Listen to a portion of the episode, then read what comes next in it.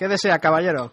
Me gustaría que me pusiese un buen filete de carne de NBA, cocinado por favor a fuego lento, y me pusiesen aparte una tapa del mejor jamón pata negra que tengan. Todo eso, por favor, con sabor latino que hacen ustedes aquí.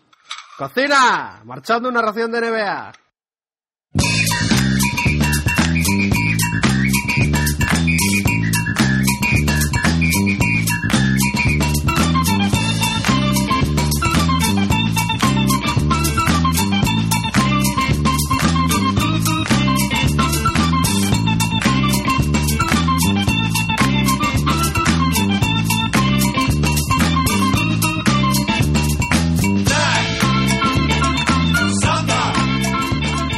Bienvenidos a Ración de NBA, episodio número 149, donde solo hablamos de baloncesto, somos independientes y no nos casamos con nadie. Donde repasamos el papel protagonista de los hispanos de la NBA. Yo soy Javier y mi compañero Chechu. Como siempre, os va a presentar el menú del día, pero antes, también como siempre, quiero recordaros que mandéis sugerencias y comentarios a nuestra cuenta correo electrónico comentarios arroba y que podéis descargar este podcast por iTunes, por iBox, por nuestra página web, además de escucharlo en la radio de más baloncesto. Así que, Chechu, Programa cargado, me imagino, ¿no? A ver qué, no, qué le vamos a poner hoy. Le vamos a poner lo de siempre, Jaime. Muy buenas a todos. Eh, acabaron las navidades, espero que os hayan traído muchas cosas los reyes. Eh, estamos unos kilos más gordos, pero, pero bueno, igual de con las mismas ganas de seguir hablando de baloncesto, así que esperemos que este 2014 sea bueno para todos y podamos estar hablando aquí dentro de 365 días. el menú de la semana es el de siempre, es el termómetro, con unas cuantas sorpresas en el este, con algunas cuantas resurrecciones. Eh, veremos que depara también el oeste en el oeste no sé, eso ya nos lo traerás eh, tú, así que eh, ya veremos. Tendremos nuestra sección de sabor latino y un poquito más delgadita que de costumbre, porque ya sabéis que el ejército de hispanos está muy menguado. Tendremos la sección de noticias donde habrá que dar eh, buena cuenta de, esa vida extra que tiene Gasol. tendremos luego también la píldora de Luis Fernando Otero que trata esta semana sobre Michael Jordan y los playoffs del 1989. Tendremos la página de Facebook y demás comentarios Así que, sin más, empieza un nuevo programa de Ración NBA. Empieza el partido. Empezamos, como siempre, con el termómetro. Ración de NBA, marchando.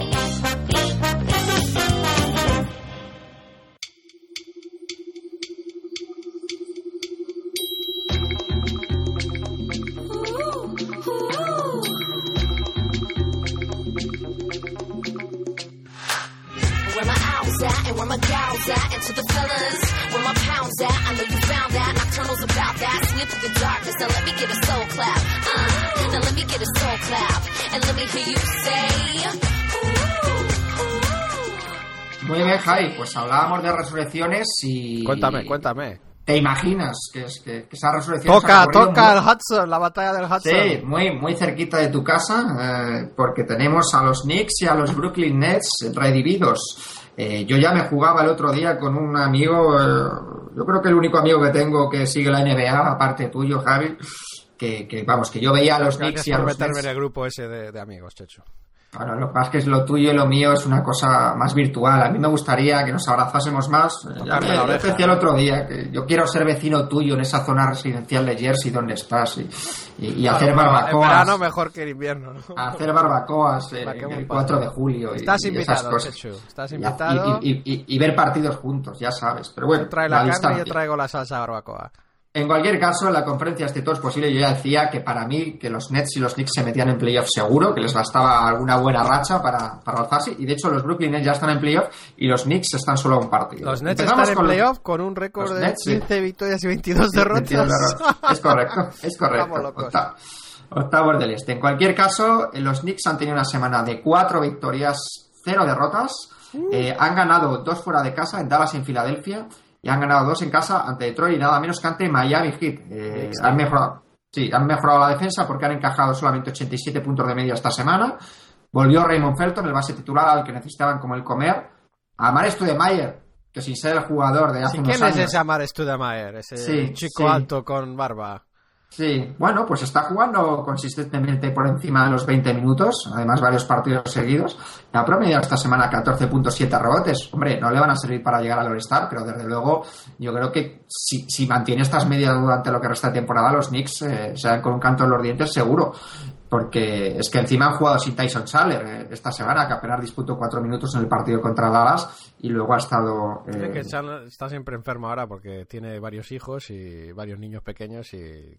Tú lo sabes bien, ¿no? bueno, yo solo tengo uno y me ha pasado el año pasado, sobre todo el primer año. Y pide, no sé, que quizás sea eso, que tiene demasiados, eh, demasiados eh, niños que le van rulando las enfermedades.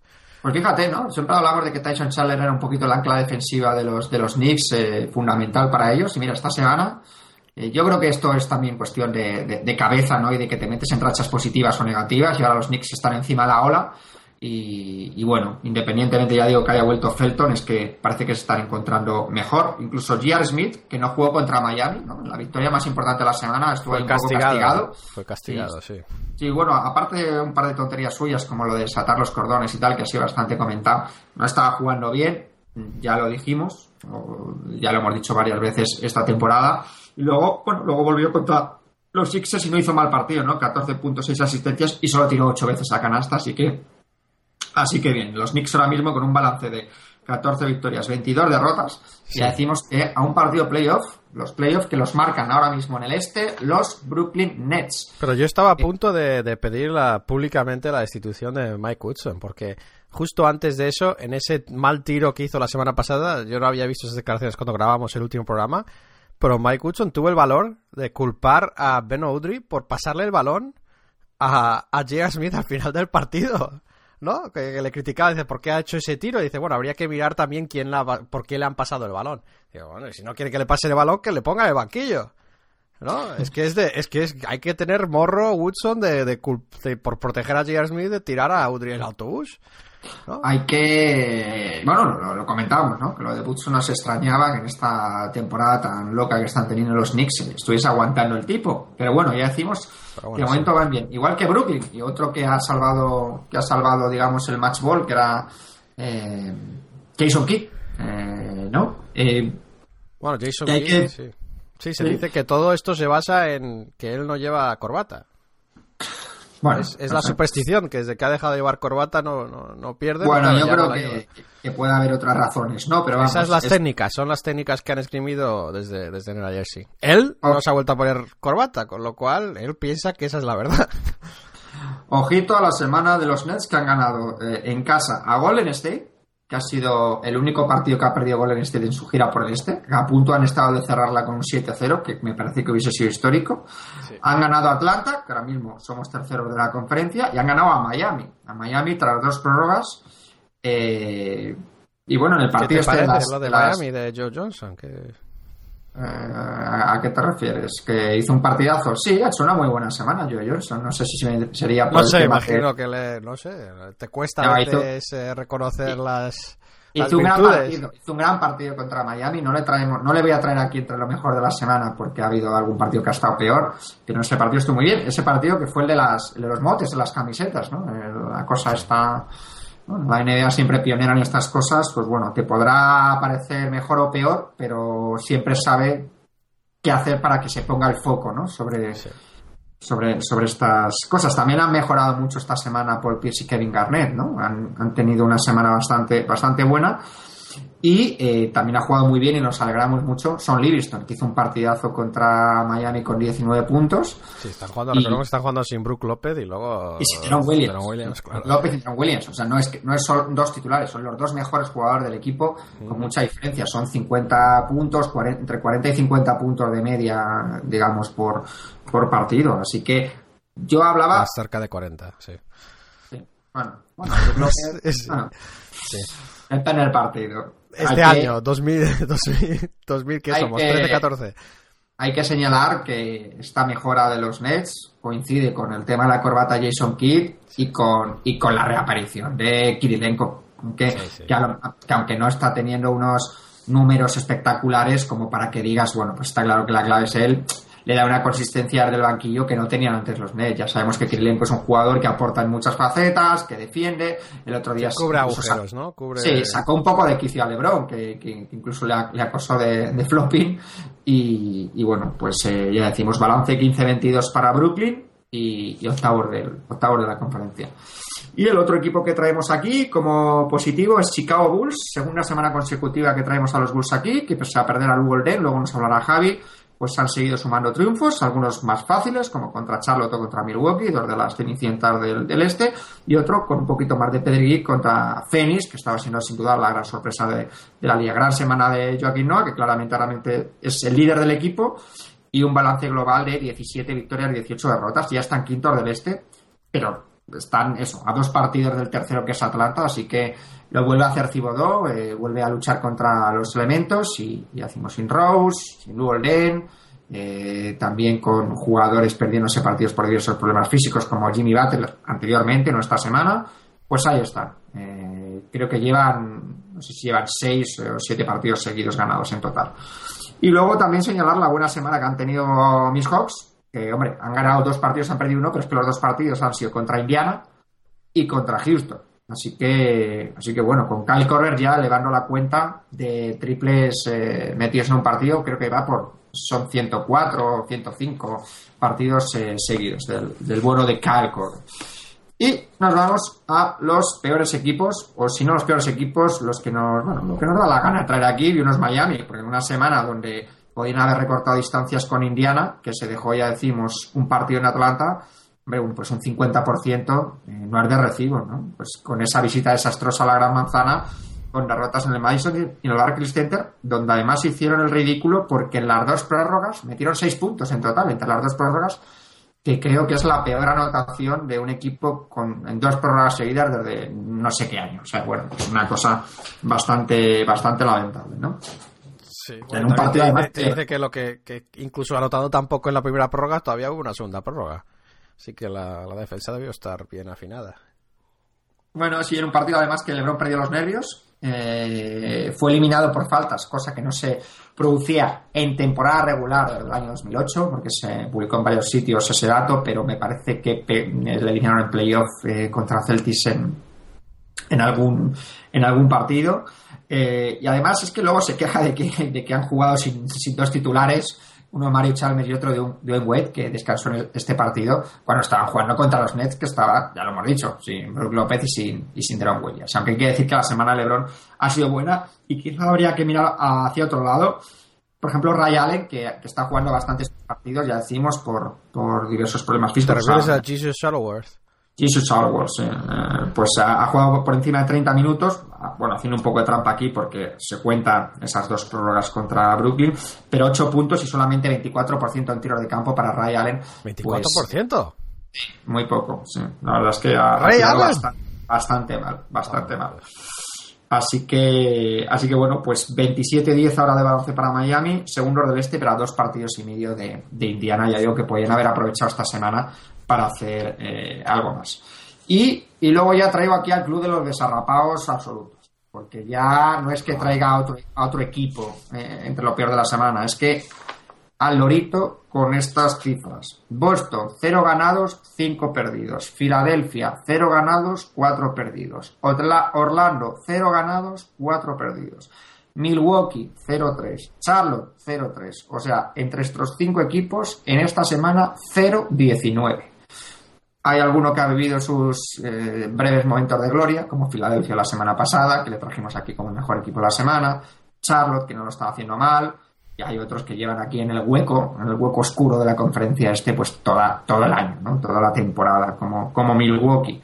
Y luego Boston pues, está de gira por el oeste y se le están viendo las costuras. ¿no? Es un equipo que más o menos había mantenido ahí un poquito eh, sin llegar al 50%. Sí, no, no, este no nos andamos con tonterías, Chechu.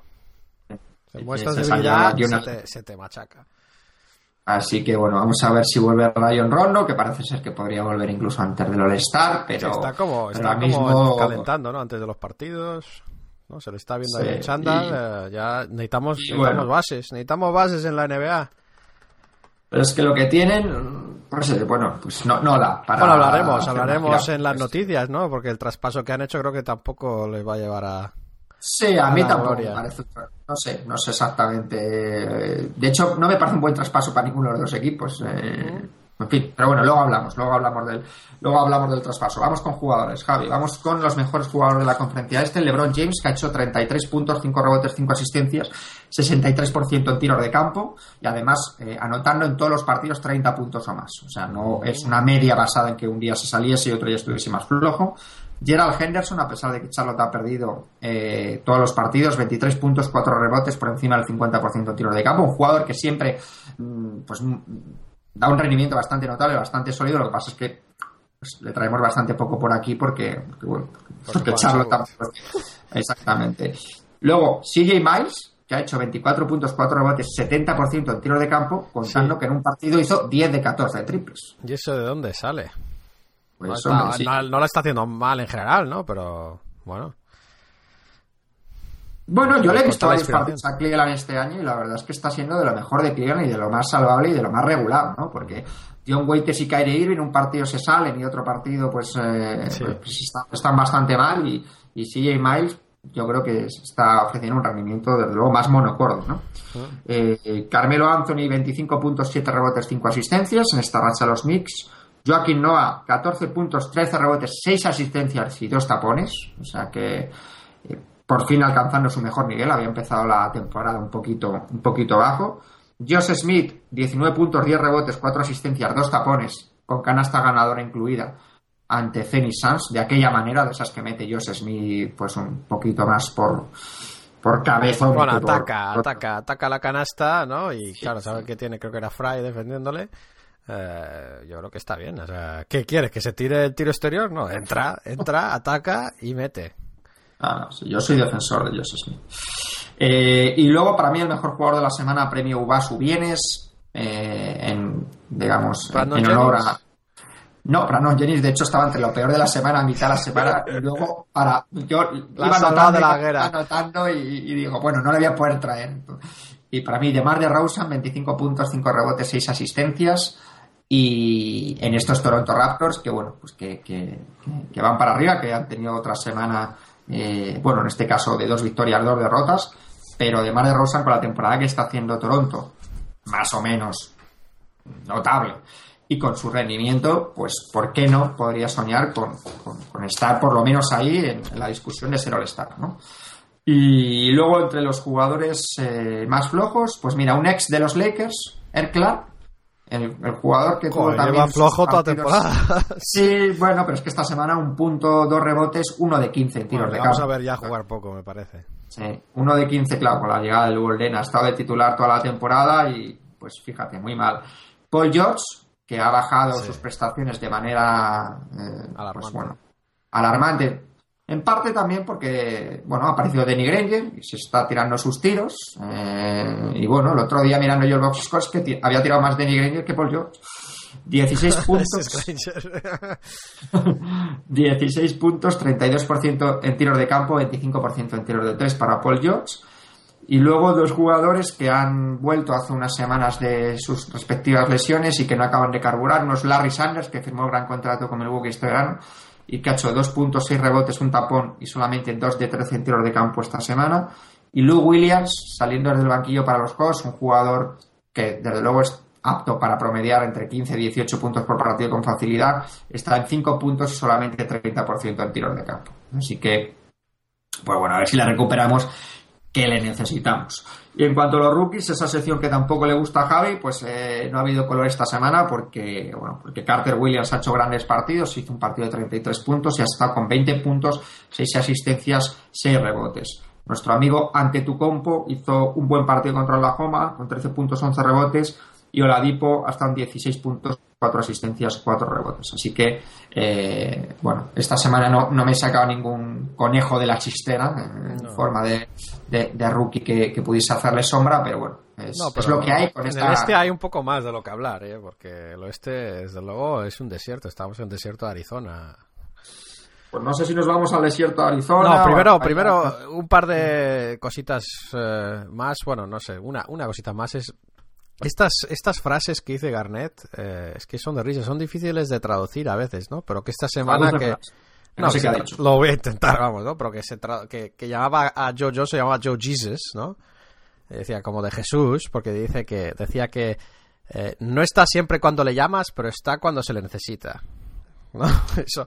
Y, luego decía algo parecido a hablando de, su tiro como si fuera una mujer, ¿no? Y hablando que le había, había vuelto la, había vuelto, ¿no? Que él llamaba cuando llamaba a su tiro, que a veces no contestaba, pero que ahora sí, no, no sé. Son cosas, son cosas de Garnett que, que son difíciles de, traducir, pero desde luego el de Joe Johnson me pareció muy adecuado porque le dice un poco lo que te quejas tú, ¿no? Que lo que pasa es que tú le quedas un poco más crítico, ¿no? Pero que, que, no siempre aparece, que, que, está un poco pasivo, ¿no? Y luego, a veces, eso sí, los finales del partido, estadísticamente hablando, es una bestia. Así que, sí que bueno, ahora sí que nos podemos ir a la conferencia oeste, ¿no? Nos vamos, después de definir a Joe Johnson como bestia, nos vamos a la conferencia oeste o a, a donde sea. Go west, young man, go west. And seek fame, fortune, adventure.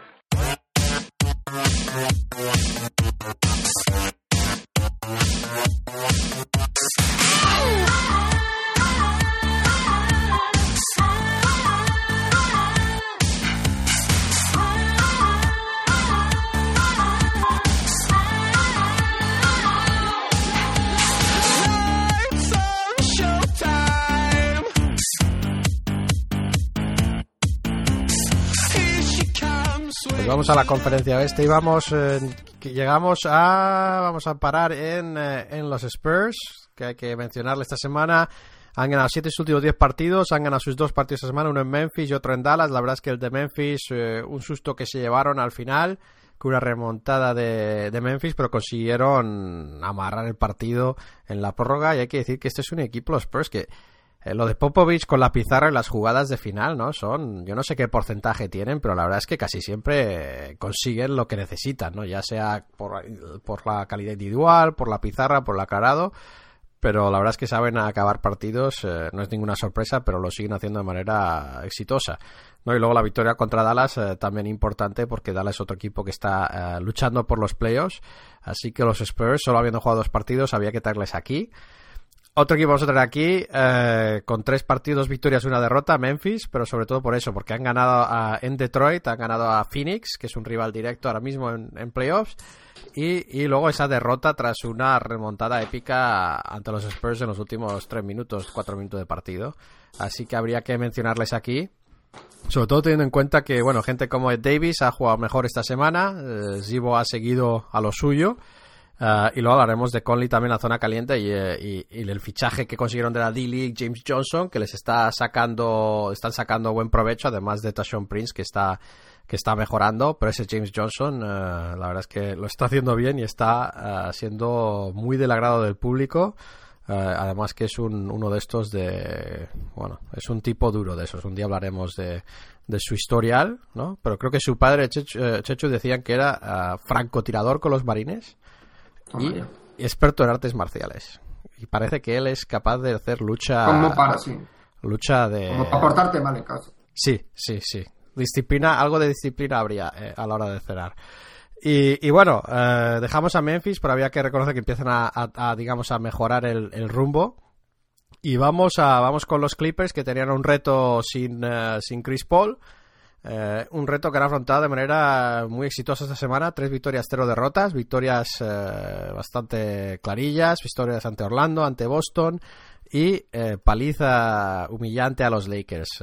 así que bueno, histórica, la histórica en cuanto a que es la diferencia más grande que los Clippers han conseguido contra, contra los Lakers, ¿no? Y para que, sí, bueno, los, estos, estos Lakers o Fakers o como se les quiera llamar ahora mismo. Uh, y luego tenemos, eh, tenemos a los Clippers ahí, pero no les damos el mejor equipo de la semana porque hay dos que la verdad es que también lo están haciendo muy bien. Uno de ellos eh, son los Denver Nuggets, tras un uh, pasado reciente, otra racha mala, vuelven ahora con la racha buena. Parece que es un equipo muy de rachas cuatro victorias consecutivas, tres victorias esta semana. Eh, Boston y Orlando, pero en mitad de la semana también contra Oklahoma. y eso de esa victoria en Oklahoma hay que valorarla. Tienen a jugadores que están eh, muy bien, no solo Ty Lawson, que tiene esta semana 18 puntos, 12 asistencias, que está fenomenal. Sino un jugador como me ha sorprendido lo bien que está jugando no solo Farid, que está otra vez eh, está volviendo poco a poco a su nivel, sino un jugador como Randy Foy, ¿no? que ha salido rebotado muchos, de muchos sitios. Esta semana 22 puntos, 4 rebotes, 3 asistencias y si le ves si le ves jugar, la verdad es que está está enorme en cuanto a confianza, ¿no? En cuanto a agresividad. Eh, está muy bien este este Randy Foy, que sabíamos que es un buen jugador para una para un apaño, que puede ser titular en muchos equipos, pero que que no le veíamos como, como digamos, cabeza, cabeza de serie, ¿no? Y, está jugando, la verdad es que a un gran nivel eh, en este equipo de Denver que vuelve a resurgir, mientras que André Miller seguimos esperando a ver qué pasa con él. Así que les traíamos a, Denver a, un, a, otro lado del podio y luego eh, el mejor equipo de la semana, a pesar de haber perdido un partido ante los Nets, son los Warriors, porque ese hecho histórico de haber ganado seis seguidos fuera, de haber ganado nueve de los últimos diez, y esa derrota, eh, la verdad es que apurada, eh, tras un back-to-back y tras toda esa gira, eh, me parece que es muy digno, además del, del caso que, que, que Curry tampoco es que haya estado genial, aunque sabe decidir partidos al final, como, ¿no? como hizo como hizo contra, contra Boston, creo que fue, ¿no? yo creo que esto es suficiente. Estamos viendo a esos Warriors que queríamos en cuanto a dar ese paso, siguen dando ese paso adelante para poder ser uno de los mejores equipos de la conferencia oeste y por qué no decirlo de la liga. Eh, si miramos la clasificación del oeste antes de ir a la zona fría, no tenemos a San Antonio ya primeros, eh, así a la chita callando. Eh, y luego tenemos a Portland a media a media a medio partido, ¿no? Con una derrota más y a Oklahoma también empatado con ellos dos.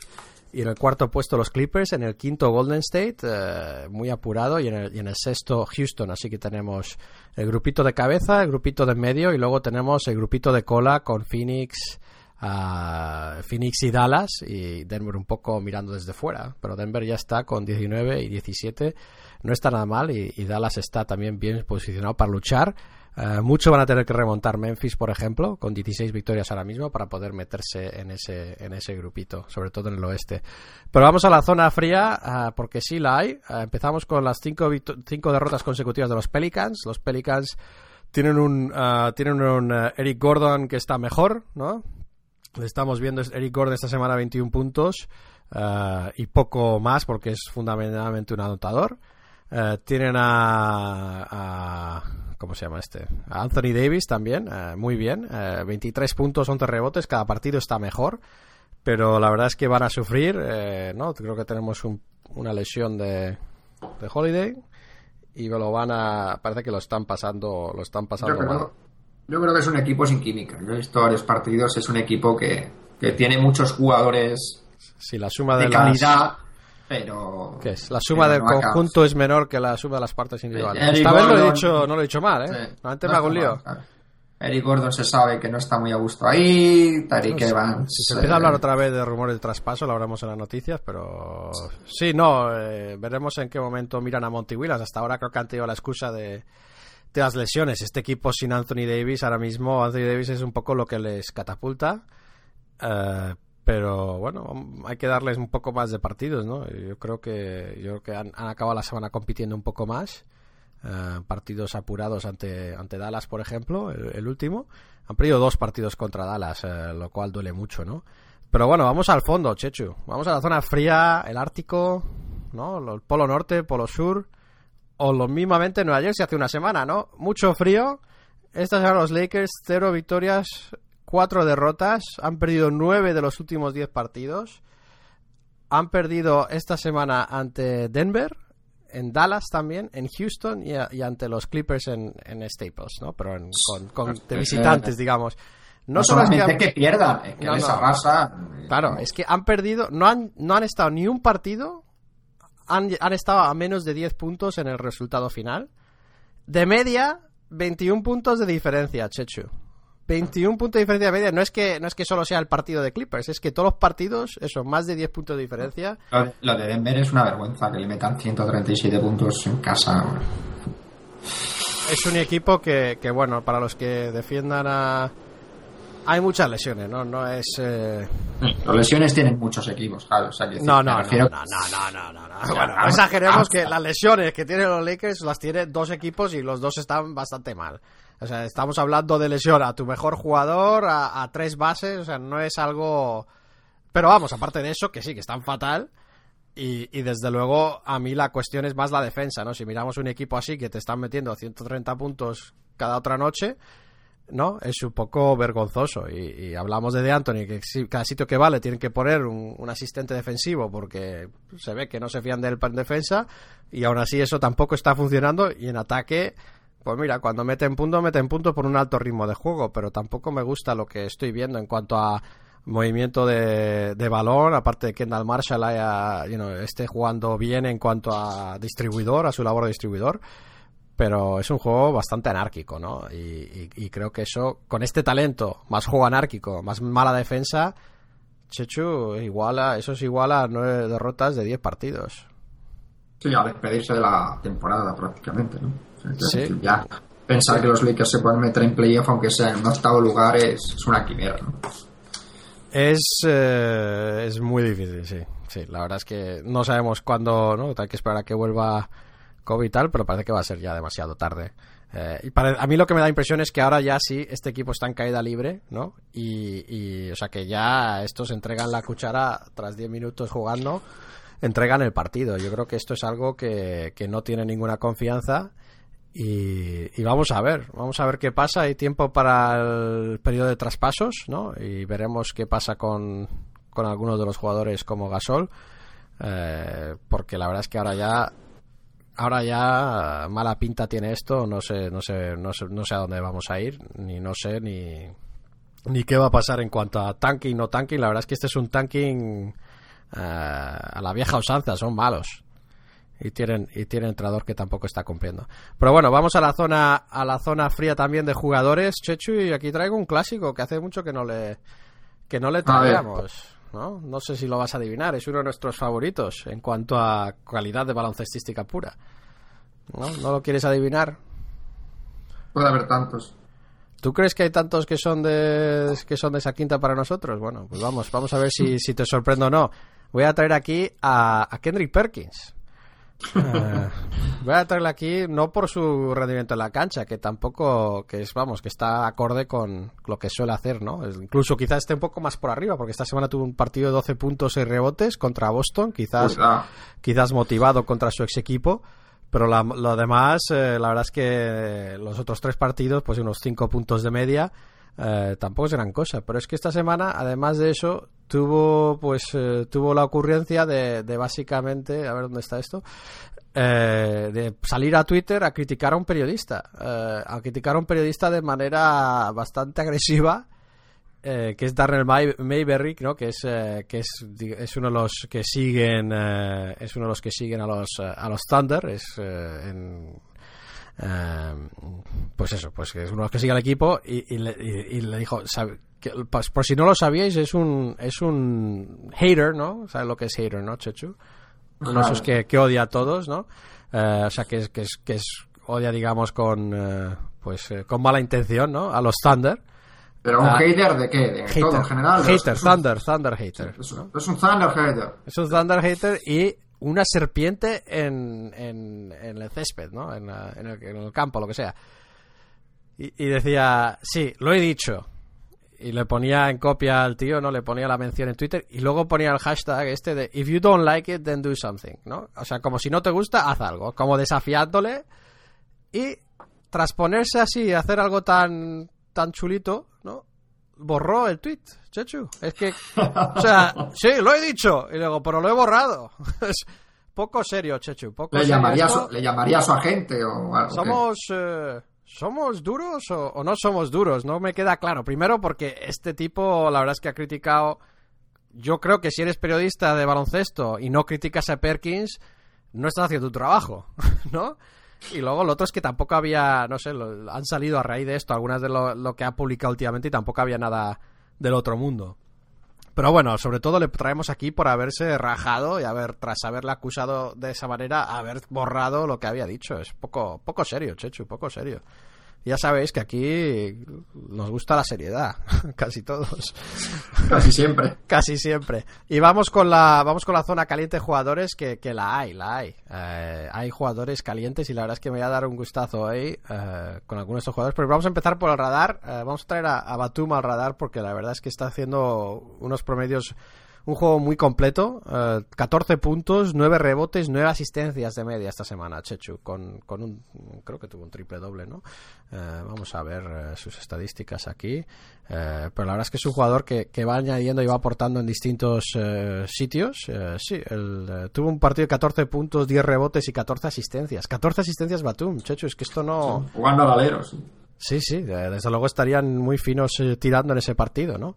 Eh, también, eh, bueno, Foy le hemos mencionado, hay que traer también aquí a Conley, ¿no? Conley ha tenido dos partidos de 30 puntos esta semana, Mike Conley, es que estamos hablando de, ¿no? Batum pasando, Conley anotando a lo bestia, semana un poco rara en ese sentido, 25 puntos, 6 asistencias de Conley ayudando a su equipo a ganar esos dos partidos.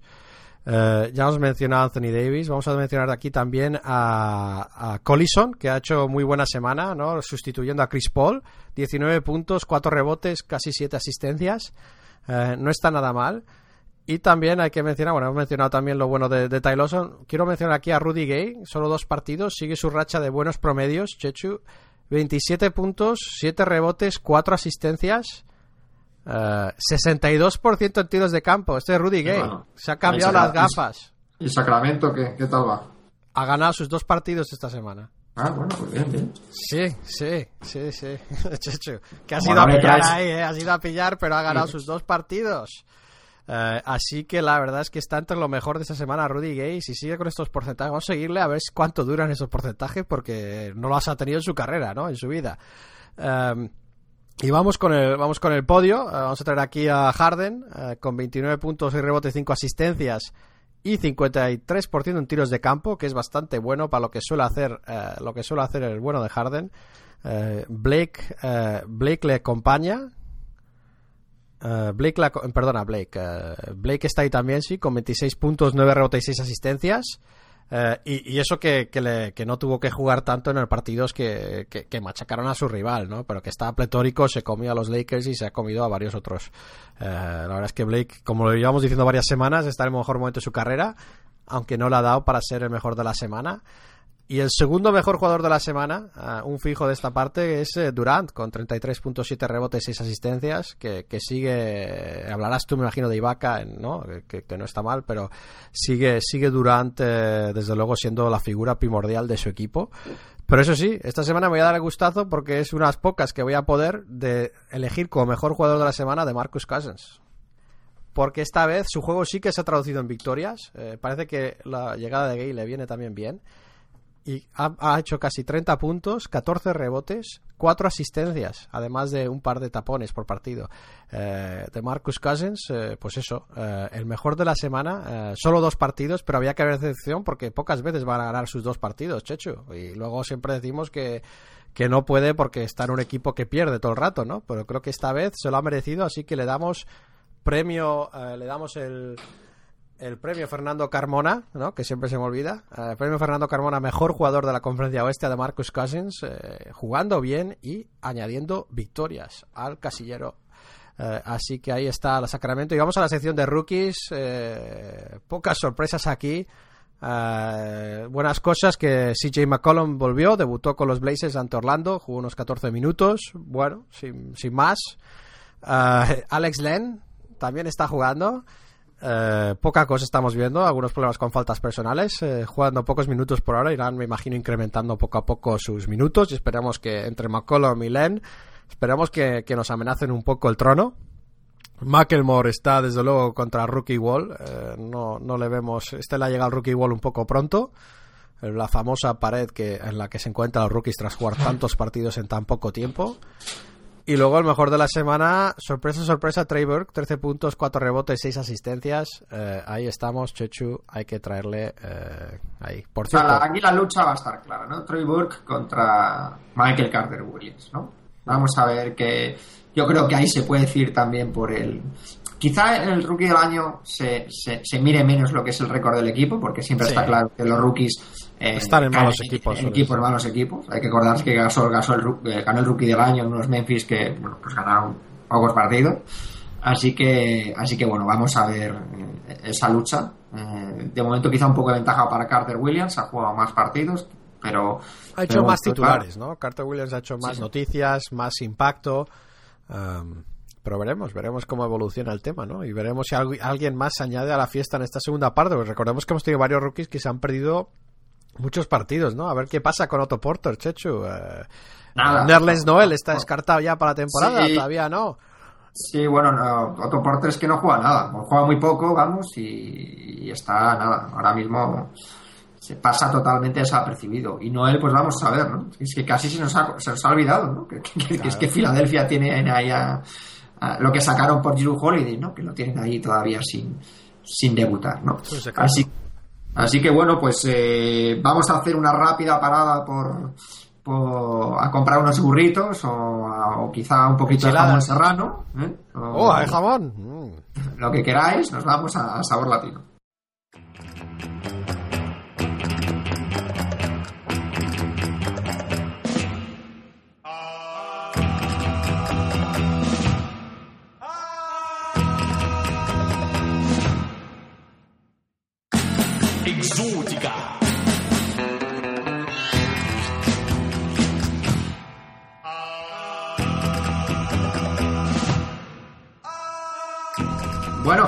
Pues la verdad es que sabor latino lo tengo aquí un poquito que me ha costado horrores decidir cuál es el pata negra de la semana, pero yo creo que vamos a empezar por, robarte la noticia y... ¡No!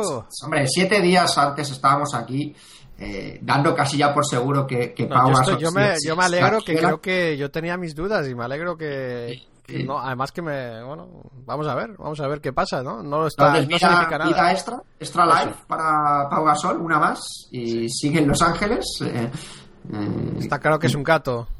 Sí, Kobe Bryant ya había dicho que no sabía que, podía hacer más, y si se iba a poner ahí la, bandera de España pintada, estilo Braveheart. Y, y, bueno, pues no se va a Cleveland. Cleveland, o sea, los, los Lakers pedían algo más que, que un para cortarle, que es lo que ha hecho Chicago. Eh, Cleveland no. Si les han acabado dando más por Luol Deng, será porque tiene un contrato más asequible y está, digamos, más joven, ¿no? Y tiene más, puede aportar, tiene más futuro. Luego Deng creo que está en 28, años. sí, 28 años. Sí, sí, por eso, pero me refiero que le han ofrecido más, ¿no? Hablaremos en la noticia de lo que le han ofrecido específicamente, pero... En cualquier caso, Pau Gasol sigue en los Lakers, lo cual ahora mismo no tiene necesariamente no tiene por qué ser positivo para él, desde luego, a lo mejor a nivel personal sí, porque ya está sentado en la ciudad, pero a nivel a nivel deportivo, desde luego, eh, estos Lakers ya han tirado la temporada, no van a llegar a playoff, no van a hacer absolutamente nada, y no me cuesta mucho pensar eh, en Gasol como piedra importante de unos Lakers aspirantes al anillo, ¿no? que, que se conjuguen esas dos variables, ¿no? Tiene que cambiar algo muy importante en la mentalidad de, de Gasol, porque no sé si es la historia con la franquicia, pero tiene ese, ese chip, tiene ese botón que casi, que casi, ¿no? Que, no lo suele apretar, ¿no? Que le vemos que cuando está motivado eh, todavía tiene eh, combustible y ganas y clase para, para dar guerra, pero ese botón le cuesta horrores apretarlo, ¿no? Sobre todo en los Lakers, quizás, desde luego, yo espero verle muy, muy, mucho mejor para su último mundial de básquet y veremos si le traspasan otro equipo, si eso también le motiva, ¿no? Pero creo que ese, las luces no están encendidas, ¿no? Están un poco apagadas o por lo menos eh, poco, algo de penumbra ahí. Eh, no sé, no, no, podemos esperar gran cosa, ¿no? Porque vemos un partido bueno, un partido malo. Hay que decir que yo me he resistido y he conseguido no traer a Gasol como pata negra, porque claro, con la semana que han hecho los Lakers, eh, él llevaba realmente tres partidos muy buenos, el último un poco más bajo contra Clippers, también porque juega menos, pero aún así ha hecho una semana 18, 18 puntos, 11 rebotes, más de 4 asistencias, pero claro, pero, equipo en el que, y, hay que ver quién se enfrenta y qué, qué, promedios hacen los jugadores a los que él defiende y los rebotes ofensivos que se conceden, ¿no? Yo creo que lo de Denver... es, ver a Kenneth Farid correr la pista. Pero bueno, que corre la pista que no coja Farid lo entiendo, pero lo de no cerrar el rebote ofensivo también tienen culpa todos los jugadores exteriores de, de ese equipo, ¿no? Yo, sí, no, es, es difícil jugar en ese, en ese equipo, desde luego. No es una buena situación para nadie ahora mismo y, la verdad es que, que bueno, que, que a no ser que esto cambie muy mucho, no sé, estamos cansados de este tema ya, ¿no? Bueno, cualquier caso, vamos con otros con otros eh, hispanos. Ginobili solo ha jugado un partido esta semana, pero claro, que el partido que ha jugado mete la canasta de triunfo contra Memphis, que es el, partido que tú decías, ¿no? O sea que... Sí, sí, y varias importantes antes de eso, ¿no? O sea, nueve puntos, pero claro, nueve puntos y asistencias de rebotes, pero ya digo que, siendo, que siendo decisivo.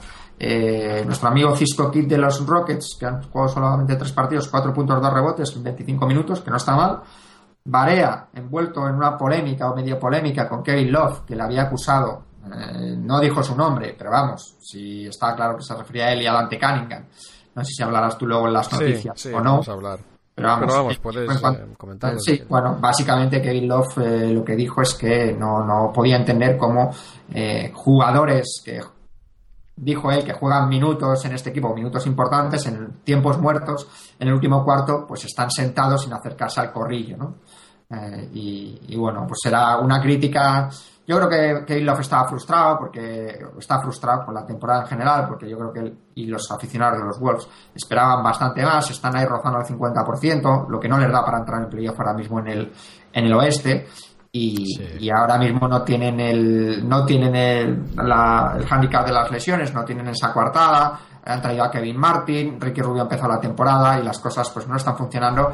Y Kevin Love está haciendo un temporada. Entonces yo creo que está frustrado y, bueno, pues eh, tampoco pagarlo con... Es cierto que, sé, que es, un poco feo el no acercarte al corrillo, muestra un poquito, bueno, pues de pasotismo, pero no me parece que Varela ante Cunningham sean, eh, digamos, los, los que tengan que pagar el pato en, Minnesota, ¿no? Hombre, creo que es, ya que entramos en el, en el tema, este es un problema que viene, que viene ya de antes, ¿no? Ya, ya acusó Love, públicamente anunció la poca aportación del banquillo, lo cual Barea eh, también se tomó como algo personal y contestó también públicamente.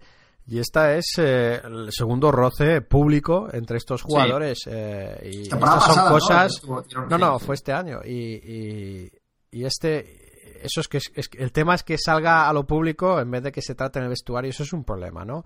Y está claro que tiene, tiene razón, no, no en salir a lo público, pero tiene razón en criticar esa actitud de Barea y Cunningham, enfadados porque no jugaran tantos minutos, que no se unieron al tiempo muerto en un equipo que, que necesita que todos estén unidos.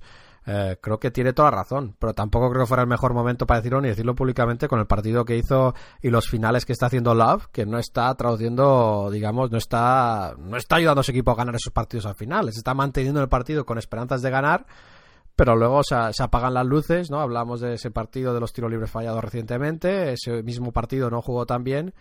Y, y bueno, y creo que esto no tiene, no tiene buena pinta, veremos. Sí, eh, en cualquier caso, los números de Balear poco son malos esta semana. 10 puntos, 3 asistencias, pues es lo que viene haciendo. Y tampoco me parece que a Barea se le tenga que exigir mucho más que lo que está haciendo, ¿no? O sea, bueno, pues está ahí con sus 10, 9, 10 puntitos por partido, saliendo del banquillo, pues bien. Eh, o sea, es decir, no, no me parece.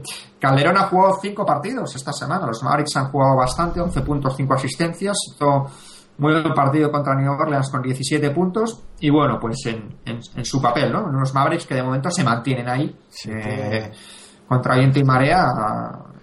Tengo que dar las gracias a quienes a Jorge Sánchez, ¿no? Que nos mandaba un artículo también sobre los mejores tiradores de la NBA en cuanto a, digamos, con estos eh, con estos nuevos gráficos y estadística avanzada y como un poco de topografía aplicada al baloncesto, ¿no? Y pone básicamente, le pone a, Calderón como el tercer mejor tirador eh, de la NBA tras, eh, tras LeBron y tras Dirk Nowitzki, ¿no? Y, habla un poco de, eh, básicamente que es el mejor, es el mejor tirador de tres de, base, mejor incluso que Curry estadísticamente.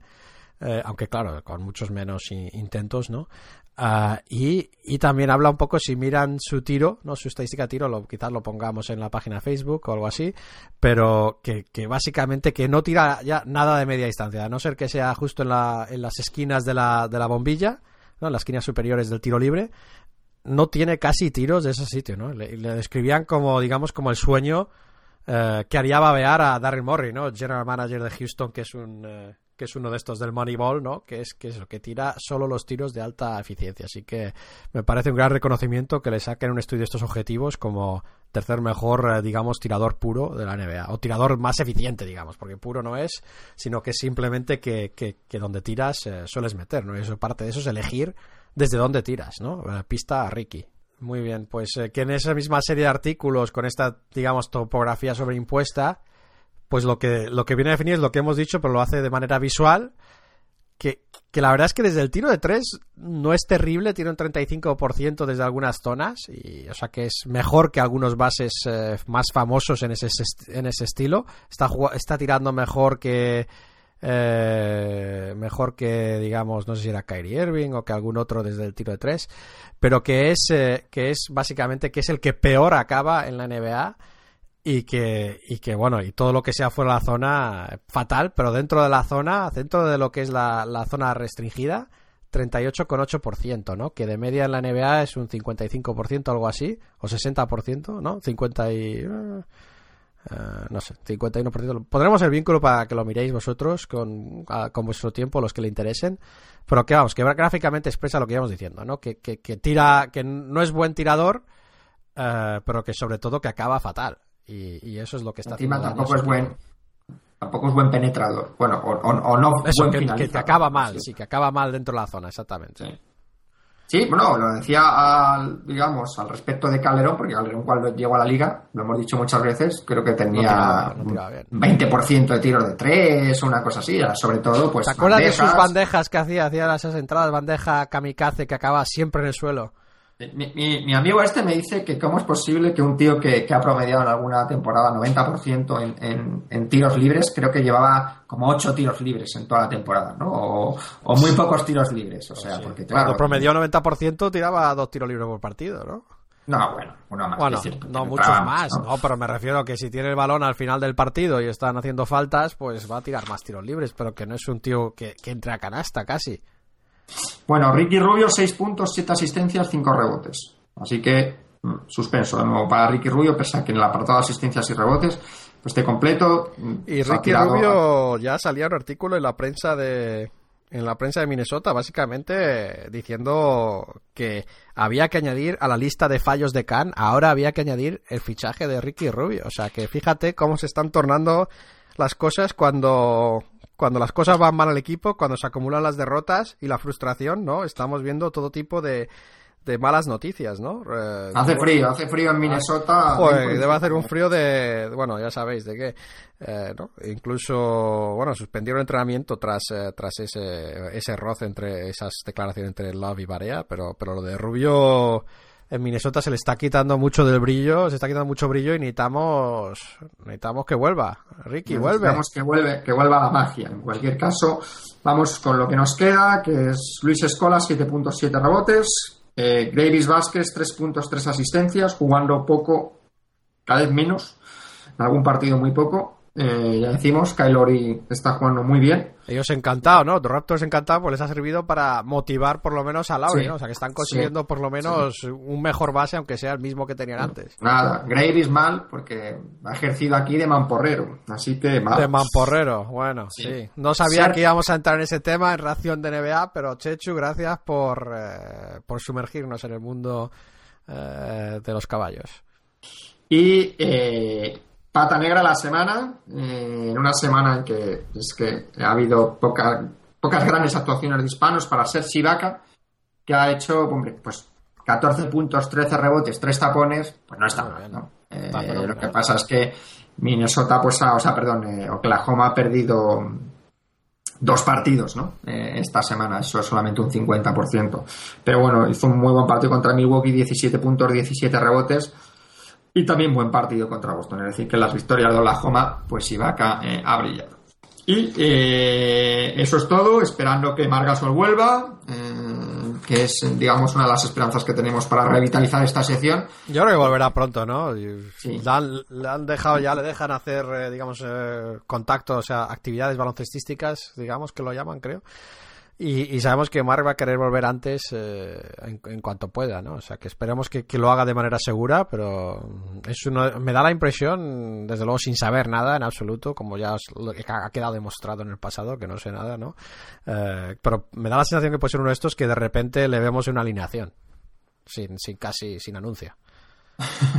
pues esperemos que sí, esperemos que sí.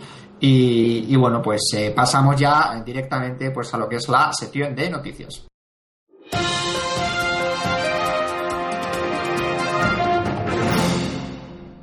Ya estamos aquí con la sección de noticias. Recordar que luego vamos a pasar una, de esas grandes píldoras de Luis Fernando Otero eh, sobre Jordan esta vez y, luego iremos al Café Villa a los comentarios oyentes. Pero a lo que íbamos, a las noticias. Empezamos con el traspaso que no se hizo. Es el traspaso que se hablaba de Baino Magasol, que hablábamos cuando grabamos el programa. Eh, empezamos con ese porque fue el traspaso más importante. Lo que sí que se hizo fue lo que decíamos, se iba a traspasar a Bynum sí o sí. Eh, antes de, ese plazo, de esos días que decíamos, y básicamente eh, llega a. Bueno, llega, llega cortado, básicamente, llega a los Bulls a cambio de Luol Deng. Lo que le dan los. los eh, los Cleveland Cavaliers a los Bulls es, es un primera ronda que es protegido top 12 este año y luego protegido top, top 10. Digamos que si, si es una de las primeras 12 elecciones del draft, no se les dará, se pasará al próximo año. Y es una elección que tenían por medio de Sacramento, así que hay que ver cómo se clasifica Sacramento para ver eh, qué, qué, qué, ronda obtienen, qué, qué, posición obtienen. Pero si es muy alta, no la verán hasta dentro de unos años. Y también dos segundas rondas eh, que, les dan. Y entonces eso, consiguen al Walden, eh, mientras los Caps, mientras tanto los, los Bulls ya han cortado, ya cortado a Bynum y vemos que Bynum está, se habla de Clippers, se habla de Heat, eh, veremos qué pasa ahí.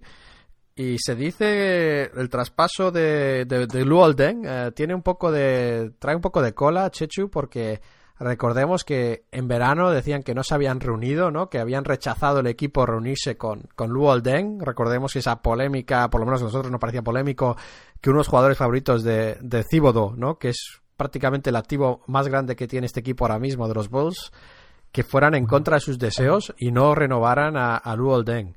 Eh, entonces lo que ha salido a la luz ahora es que dos o tres días antes de este traspaso ah, les llamaron a reunión los Bulls a, a Luol Deng y a su agente y les ofrecieron 10 millones al año por tres años y que o lo tomaba o lo dejaba.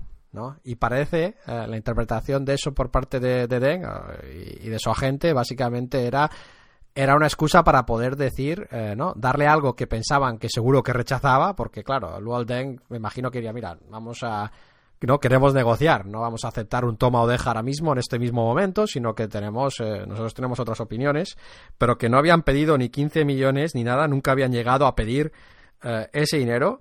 Y, básicamente que esto era una excusa de los Bulls para poder decir luego cuando traspasaran que le habíamos ofrecido la renovación y que nos iba a pedir demasiado y que no quería renovar. Así que bueno, se abre un poco ese periodo de frustración para los aficionados de los Bulls, ¿no? Nos encantaría saber eh, cómo se está sintiendo nuestro amigo Leandro, ¿no? Porque la verdad es que este traspaso para los acérrimos de los Bulls es duro, incluso para gente como Noah, que ha sido compañero suyo y que no ha hecho declaraciones durante tres días, ¿no? Un poco deprimido por esta pérdida. Sí. a mí me gustaría meter un poco de baza aquí, Javi. Mete, mete baza, mete baza. Estamos aquí hartos de que en la prensa española se hable de el lamentable digamos, comportamiento que están teniendo los Lakers con Gasol, que cómo es posible que, con todo lo que le había dado Gasol a los Lakers pues van a traspasar. Y, fíjate, Golden, que lleva toda la vida ahí, que, ha hecho también mucho por los Bulls, pero es que estas son las reglas del juego. Entonces, eh, tú no puedes jugar a un juego con que valgan unas reglas y otras no, ¿no? Entonces, las reglas del juego son eh, se paga una pasta, tienes un reconocimiento deportivo, social, eh, económico, eh, contratos de publicidad que ganas, etcétera, etcétera, porque, digamos, estás en el escaparate de la mejor liga de baloncesto del mundo y una de las ligas deportivas más importantes del mundo, pues bueno, pues es que eso lleva aparejado el que te puedan traspasar en cualquier momento y eso yo creo que cualquier jugador lo entiende y, lo que no entiendo es que al final los, los equipos son empresas y tienen que mirar, eh, bueno, pues por el apartado económico, nos puede gustar o no nos puede gustar, y al que no le guste, pues que se vaya a jugar la liga de su barrio. Bueno, algunos son más empresas que otros también, ¿no? Porque algunos son, estos son juguetes de billonarios y cien, millonarios, o sea que, que, desde luego no llegan a esos momentos sin si juegas el dinero, pero luego es su decisión. Aquí no, no creo, pero no, no, aquí estas decisiones no se toman por capricho o por, o por cuestiones personales, aquí son cuestiones meramente económicas, pues no iban a tener, digamos, para pagar al Golden lo que lo que Golden iba a pedir, porque no estoy, tienen el de, acuerdo contigo, Chechu. O sea, estoy de acuerdo en lo que es el principio y, el tema que expones en cuanto a que pueden hacer lo que quieran. En los Bulls pasan cosas muy raras que no pasan en otros equipos, Chechu, y me parece que no, no acaba el tema con lo económico. Recordemos. dirás que no ha habido locuras en los Knicks, que no ha habido locuras, o sea, la renovación está de Kobe, que no sé, o sea, que decir que me parece que. No, no, eh, pero me refiero a que no es un tema estrictamente económico. Hemos visto como despidieron al asistente principal de, de Cibodó antes, ¿no? Eh, en contra de la voluntad del entrenador jefe. ¿No? O sea, no le renovaron eh, porque había dicho en algún momento, había parecido que había criticado quizás a la dirección. Eh, recordemos que a Deng le habían dicho que sería Bulls de por vida. Eh, estamos hablando de un equipo que tiene una historia de, decisiones raras de este tipo y, y Deng no está claro que no le pudieran renovar, yo creo. Yo creo que eso es una cosa que, que tienen, tenían mucho interés en no llegar a esa discusión y no quedar como los malos de la película. Pero desde luego, lo que tienes razón, estoy de acuerdo contigo totalmente es, es que al final, a fin de cuentas, es su juguete y van a hacer lo que quieran con él. ¿no? Aunque, aunque el contrador esté en contra. Miremos, miremos el caso de Gasol. ¿Tú crees que a De Anthony le importaría que traspasaran a Gasol mañana? Yo creo que no. En este caso, Cibodó tenía que tener un mosqueo de narices. Sí, porque sabe además que, que, Cibodó, si tenía un ojito derecho en la plantilla, será el volé. O sea, que le hacía jugar cuarenta y tantos minutos por. tenía dos ojitos derechos, ¿no? O tres. Uno está lesionado y no sabemos lo que volverá a ser. El otro se lo echaron, que era su entrenador jefe, y el tercero es Luol Den, que, le traspasan. O sea, tú imagínate el mensaje que te está mandando tu directiva como entrenador estrella de la franquicia. No, a mí, a mí me preocupa, me preocupa. Pero bueno, eh, han hecho lo que han querido. Pero ¿qué te parece entonces en cuanto a, eh, por parte de los Cavs, ¿no? Y, dónde deja esto a los Bulls? Bueno, los Cavs se la jugaron con Baino, les salió mal. Yo creo que, bueno, han, han hecho lo que, lo que tenían que hacer. Y desde luego eh, Lou me parece una adición para Cleveland brutal. Vamos a ver si ahora si, si va a ser una estación de paso, eh, como parece que hubiese sido si hubiese sido Pau, o en, muchas ocasiones, pues estos agentes libres, como fue Calderón también el año pasado, simplemente es una estación de paso antes de firmar otro gran contrato. Eh, Sí, no, no, sé cómo estará el, no sé cómo estará el, el, tema de la economía de Cleveland, no lo he mirado, o sea que decir, no sé cuánto dinero tienen, van a tener disponible para poder ofrecer al Golden, pero me parece que, que, si son capaces de, digamos, atajar esa, esa química del vestuario y tienen a Den más, los jóvenes que tienen, eh, bueno, candidato a todo. Les va a inyectar un digamos, un grado de compromiso, de seriedad, de profesionalidad, ¿no? Venga, esa plantilla de jóvenes un poco desperdigados. Eh, sí, me parece, me parece muy buen fichaje, aunque solo sea para ver eh, a dónde pueden llegar esta temporada, en esta segunda parte de la temporada, a ver, a ver si son un equipo serio o no, y, desde ahí, pues intentar, eh, intentar avanzar. Pues bueno, y vamos con el que sí que se, el, el otro traspaso que se hizo, justo el, creo que fue el domingo, eh, Bayless a los Celtics y Courtney Lee a Memphis, ¿no? Eh, en este caso Lee cobraba más, le quedan dos años más, eh, aparte de este, a 11 millones en total, o sea que 5,5, 5 y 6 millones. y los Celtics que consiguen a Bayless, pues eso, pues consiguen más flexibilidad y ahorro. en este traspaso, porque Bayless le sale un poco más barato y tiene menos duración de contrato, ¿no? por parte de, de Memphis, recordemos que ellos no habían no contaban con que Bayless se quedaba, ¿no? Les sorprendió, le contábamos este verano, ¿no? Les sorprendió que Bayless ejerciera la opción la opción que tenía para extender su contrato. Pensaban que iba a ir al, al, mercado de agentes libres y no lo hizo. Eh, los eh, Grizzlies lo que ven es que necesitan tiro y lo que no quieren es fichar un jugador que les baje el nivel defensivo, ¿no? Entonces querían combinar ambas cosas y en este caso, Cornelí es buen defensor y sobre todo es mejor tirador, más consistente que Bayless. Con lo, ¿Tú crees que, que es mejor Por lo menos este año. Que? Este año, sí. Este año Bayless lleva un año malísimo, lo podemos mirar, ¿no? Pero que lleva un año malísimo en el. En el sí, no, no, no he visto la. Regular. No he visto los números, ¿eh? Yo tampoco he hecho todo, todo el análisis, pero por lo que he visto, digamos, de este año de, de los dos, y sobre todo Bayless, que le tengo, Bayless le tengo más cercano porque le veo mucho es un jugador. Yo le vi bastante los, los playoffs del año pasado y me parecía que muchas veces eh, es un jugador que se sabe crear su, su, su tiro o su canasta. Sí, pero es un eh, poco. Mejor que Corny Lee. Sí, que a veces estoy de acuerdo con eso. estoy de acuerdo con eso, pero que no es. Sí, pierde la, se le va la, se le va la cabeza. No es, eh, no es un tipo que, que puedas contar con su tiro. O, o, con su consistencia, ¿no? Porque, porque tiene esos partidos, se basa mucho también en, en su inspiración, eh, pero no es uno de estos jugadores de mucho talento, sino que es más de físico. Eh, yo no, yo no, a mí, yo prefiero un jugador que, que, sepa lo que me va a dar todas las noches a un jugador que, que no tenga ni idea, ¿no? Y, y, veamos, tengamos que ver lo que pasa, ¿no? Sí, en este caso, no... Corny Lee, este año, lo, lo, he mirado mientras tanto, ¿no? Parece que lleva un 43% en tiros de tres, como ejemplo, no es que eso sea, digamos, el sumum bonum, ¿no? Uh, y, y, luego el señor, uh, ¿cómo se llama este? Lleva un 30%, ¿no? El, lleva un 30% Bayless en, en, Memphis este año, así que bueno, este de un tirador, Cornely históricamente veremos dónde acaba, ¿no? Porque en, eh, en otros años, eh, digamos, ha estado en 40 y... Sí, no, consistentemente en su carrera, por lo menos el tiro de tres es más efectivo que, que, que Bayless, pero desde luego Bayless es un poco, tiene más motor, ¿no? A mí me parece que Bayless en un esquema tan rígido como el de Memphis, en que a veces, digamos, se atascan tanto en el, en el ataque, a veces es un soplo de aire fresco, ¿no? Es cierto que, que es un jugador, eh, como decíamos, un poco más cabeza loca, pero, sí. pero que a veces un poquito de cabeza loca en Memphis pues no viene mal. ¿no? me tienen a Tony Allen, a Sacro, no, sé.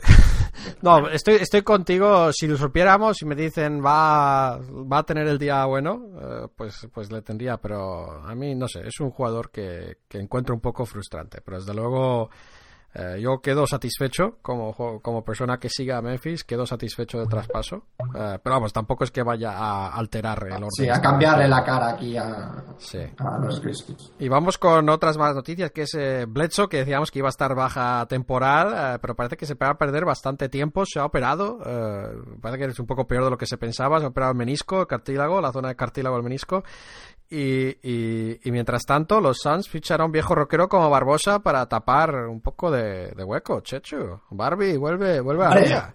Hombre, es que sus mejores años fueron ahí en Phoenix, ¿no? Hombre, Fue nombrado mejor, y de largo, mejor sexto hombre. Y de largo. Mejor ¿no? sexto hombre, ¿no? Desde entonces su carrera ha ido un poco para abajo. Que sí, sí. Eran otros tiempos, ¿no?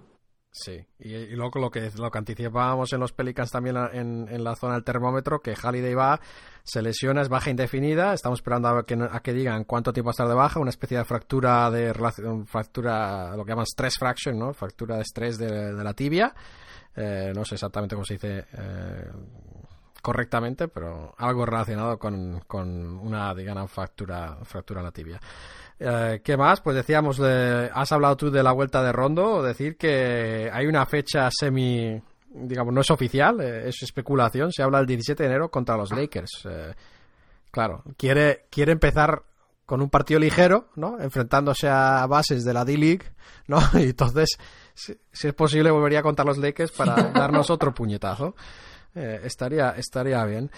Eh, y también eh, hablábamos un poco de pasada de Gordon, eh, que está tirando mejor, buenos porcentajes tiros esta semana, más de 20 puntos de media, pero tiene ese contratazo, a lo que se habla de que los Pelicans le quieren traspasar, digamos, algunas declaraciones anónimas de, de, de, gente alrededor de la liga, piensa que, que es casi imposible traspasarle por ese contrato, por la diferencia entre el rendimiento que está dando y ese contrato eh, que tiene que, incluso jugando bien, eh, para, ser, para hacerse acreedor de ese contrato, tiene que hacer incluso más. Así que, así que veremos. Gordon, desde que está en los Pelicans, no se habla más que de traspaso también. Es como, está como Gasol eh, en cuanto a ese tema, ¿no? Debe ser difícil jugar siempre con eso de fondo de tu cabeza, ¿no? ¿Qué más? Interesantes declaraciones de Kapchak esta semana, diciendo que para él, eh, de Anthony, lo está haciendo muy bien. Eh, lo cual eh, no es que lo diga, no es que diga que lo está haciendo bien, es que diga que está haciendo muy bien, lo cual me preocupa un poco, pero también han salido varias otras declaraciones donde decía que que bueno, que si eh, que le parecía que este draft de 1 al 10 era de los mejores que él se acuerda desde el 2003, de que le parece que hay mucho talento. Eh, Aquí borracho, ¿no? ¿Eh? Las declaraciones las hizo. No, no, de este año, este año que viene, este año que viene. Ah, del año que viene, vale. No, vale. no, este año que viene, no, no, este no, este año no, no, Kapchak no, no creo que beba, es un tipo bastante, habla poco, no habla con en voz baja casi, tiene voz así de, de tal, pero luego, luego la mata callando. Eh, pero también hablaba, le preguntaban sobre Gasol y decía que, que básicamente que, que, que, le parece que es un jugador eh, muy bueno, que la lesión, la operación que tuvo en verano era bastante más invasiva de lo que la gente piensa, ¿no? O sea, que era más, digamos, tuvo más impacto y que no pudo entrenar todo el verano, o sea que le defendía un poco. Eh, al mismo tiempo decía que, que no sabe, que no ve por qué no puede acabar la temporada en los Lakers y que en el verano tenía una opción de renovarle y que lo hablarían entonces y que, esperaba que Gasol tuviera ofertas eh, buenas monetarias y que habría que ver qué puede pasar, ¿no? Así que básicamente pues correcto diplomáticamente, ¿no? Siendo diplomático sin, sin más. Em, ¿Qué más? hablábamos de André Miller, ¿no? De ese estatus en, en, Denver. no se sabe si se va a recuperar la plantilla o le van a traspasar. Habíamos hablado de Sacramento y de otros equipos que les interesaba. Eh, yo creo que eso sería un desastre, ¿no? Eh, no creo que André Miller en Sacramento sea, sea buena idea porque André Miller no, no sé si estaría contento, pero bueno, están cambiando las cosas. Y luego decíamos que los Clippers les interesaba Bynum, pero Chechu, ¿sabes al otro jugador al que están entrenando para las dos opciones que tienen? Es o Bynum o Turcuglo. Estamos locos. Estamos locos. O sea, están, le han hecho un calentamiento y dice que decía Doc Rivers que estaba en mejor forma de que pensaba. sí. Estamos, eh, no sé, Chechu, llevas, eh, te traes el chanda si te pasas por aquí, ¿no? Y vamos al, campo de entrenamiento de los Clippers, a ver qué pasa. Eh, han despedido a Stephen Jackson, ¿no? Sí, bueno, lo han cortado, ¿no? Despedido. sí, han cortado. la NBA, o sea, despedido suena muy fuerte cuando cortan a jugadores cada, ¿no? cada semana. Además que, sí, la semana pasada había un plazo en el que se podía empezar a, fichar a jugadores por contratos de 10 días y había algunos jugadores que tenían opciones que tenían que garantizar, ¿no? O tenían que garantizar o cortarles, ¿no? Entonces ha habido muchos cortes de jugadores, digamos, de, de zona, digamos, zona media-baja, ¿no? Que tenían esos contratos un poco vulnerables, ¿no? Y los equipos tenían que tomar decisiones. El caso de Sean Williams también en los Lakers, ¿no? Que fue cortado. Y, muchos otros alrededor de la liga. Eh, luego Kurt Thomas, que parece que quiere volver, ¿no? Con un contendiente, Chechu, y 41 años. Yo quiero que vuelva, así no seré, así podré, sí, así seguiré siendo tan joven como algunos jugadores. ¿No? ¿Me oyes o...? Te oigo, te oigo. Lo que pasa es que a veces me dejas sin palabras. ¿No quieres eh, comentar, elaborar en esta noticia? No, porque cuando he dicho lo de Kurt Thomas creí que decías de asistente. Pues no, no, asistente, Kurt Thomas asistente. Si está como un... Está hecho un chaval. Está hecho un chaval. un chaval de 45 años, aunque solo tenga 41. Eh, ¿Qué más? Hay que hablar de lo de J.R. Smith, Chechu, multado con 50.000 dólares por intentar desatar los cordones de, Monroe eh, tras haberlo hecho antes con otros. Eh, la verdad es que esta multa, lo que hay que decir es que es una multa por tonto más que por otra cosa, ¿no? Porque no contento con hacer la tontería y que le advirtiera a la NBA, luego hizo un amago de hacérselo a, Monroe y, y, claro, teníamos todos los medios hablando de ello. Ya sabemos que a la NBA una cosa no le gusta es que se hable de este tipo de cosas en los medios, ¿no? Y, y Smith fue tan inteligente, voy a decir, si esto lo he hecho muchas veces antes y no ha pasado nada. Entonces la gente se ha puesto a mirar y la verdad es que la NBA le acaba de dar un, eh, un mazazo. Eh, y, bueno, parece que pensamos que debería saber más, pero nos sigue sorprendiendo J.R. Smith. Eh, no, no sé, no sé qué te parece, Chicho, análisis de, del cordón gate pasado de gracioso, ¿no? O sea, que si él lo decía, dice, hombre, sí, la verdad es que me equivoqué porque no tenía mucha gracia, encima lo repite y además se, suma con que está haciendo una temporada lamentable, ¿no? O sea, que, que bueno, decir que, es, que se junta todo y fíjate, tuvo que ver, encima le sientan en el banquillo y, Nueva York hace casi el mejor partido de la temporada, ¿no? Que gana a, Miami, así que... Y no hemos hablado, no me traes mucho a Tim Hardaway Jr. por aquí, pero la verdad es que bueno, no, te lo traje la semana pasada o hace dos semanas. lo que pasa es que es un tío muy regular. O sea, que sí, que tío, ya te mete 10 puntos, pero otro día viene, se tira 8 y, y, así acaba. Entonces, bueno, pero que ese es uno de esos que eso, que como decíamos, lo que hemos dicho muchas veces, no ese no se corta, ¿no? Y, a poco de minutos se las tira, ¿no? Pero veremos, J.R. Smith quizás le, le ayuda a recentrarse, ¿no? Este tema de sentar en el banquillo, esta multa quizás, esperemos que, que recuperemos a la mejor versión de JR, que es la que mete canastas y no, no se mete en problemas. Eh, y luego un par de anécdotas, bueno, una anécdota solo simplemente, la de Kevin Durant también eh, hay que eh, bueno, hay que cerrar diciendo básicamente que le hackearon su cuenta de Twitter y pusieron una foto suya fumando. Decían que era una decían que era que estaba fumando algo legal eh, no sé, no vi la foto en detalle, vi la foto, pero la verdad es que un golpe para su imagen, ¿no? Para la imagen de Kevin Durant, que está un poco evolucionando de chico bueno a chico un poco menos bueno. Una pregunta, ¿Tú, si fueses una estrella del baloncesto tendrías cuenta de Twitter o no? Hombre, si fuera una estrella de baloncesto, hombre, por contrato tendría que tener cuenta de Twitter, ¿no? ¿Por qué? Hombre, yo creo que es parte de difundir tu imagen, ¿no? Lo que, pero, ¿por qué lo dices? No, no, me refiero que, bueno, digamos ahora la mitad de los líos de, de, los jugadores, hablabas tú antes de Kendrick Perkins, de fotos que se publican por ahí. De... el problema aquí, no, yo creo, no, no creo que sea Twitter, yo creo que es la foto, es tomar fotos con el móvil, ¿no? Eso es el problema. ¿Por qué te sacas esa foto? de no, eso es una foto que se ha sacado él o la ha pedido alguien que la saque. Y entonces esa foto para qué la quería. Tiene que ser más listo y saber que eso. bueno, ya sabes la que se montó con Parker, ¿no? Con lo del gesto antisemita que hizo. bueno, sí, pero eso es una cosa muy rara, ¿no? Sí, con un sí, cómico tal, había pasado también a Boris Diaw, o sea. Y la ha pasado, bueno, a un, jugador del deporte del que nunca hablamos, ¿no? Eh, también hace poco. Y, y, bueno, pues sí, es que. Sí a veces es complicado. Pero hay algunas que sí que nos gusta que salgan. ¿Te acuerdas de la de Halloween de hace, no fue este año, fue creo que la anterior de Parker y Duncan como intentando amenazar a un Joey Crawford o un tío disfrazado de... Sí, sí, sí. Bueno, y la de J.R. Smith eh, con el enorme trasero de la señorita que la acompañaba intentando ver un partido y dice, aquí, así quién se va a concentrar. Sí, sí, sí, sí, sí, o sea, que a nosotros nos gusta, pero, pero que bueno, que que hay que tener sentido común, chicos. Chicos, bueno, y para cerrar este tema, la, sección de noticias también eh, cerrar también diciendo que hubo jugadores de la semana de manera oficial de la NBA eh, la semana pasada, David Lee y Zadeus Young. Recordemos, además que hablamos de David Lee y Checho, en este mismo artículo que tengo que dar las gracias otra vez a Jorge Sánchez, le vuelven a poner como un tirador bastante eh, poco eficiente, lo cual me, sorprendió un poco. bueno, visto que yo, que yo nombré a Zadeus Young como mejor jugador de la semana y luego la NBA para que sepáis, lo oísteis primero aquí. Sí, bueno, nosotros ya eso que tenemos fechas distintas, pero a veces incluso así nos superamos, eh, sobre todo Chechu, y consigue, consigue hacerlo, ¿no?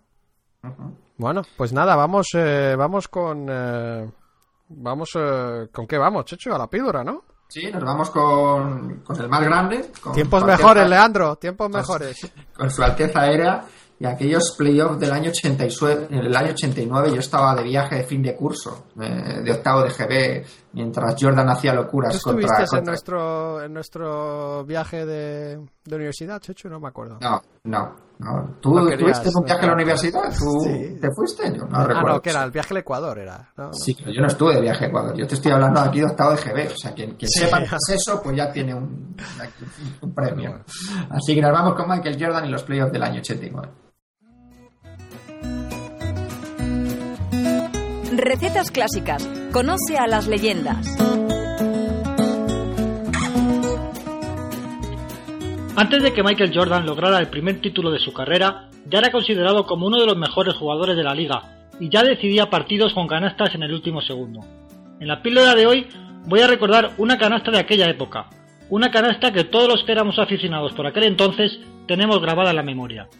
Ocurrió en la primera ronda de playoff de 1989 se enfrentaban los Cleveland Cavaliers y los Chicago Bulls.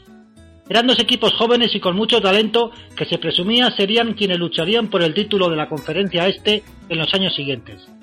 En los Cavs estaban jugadores como el pivot Brad Doherty, número uno del draft de 1986, Mark Price, Ron Harper, Larry Nance, Hot Rod Williams y Craig Hilo.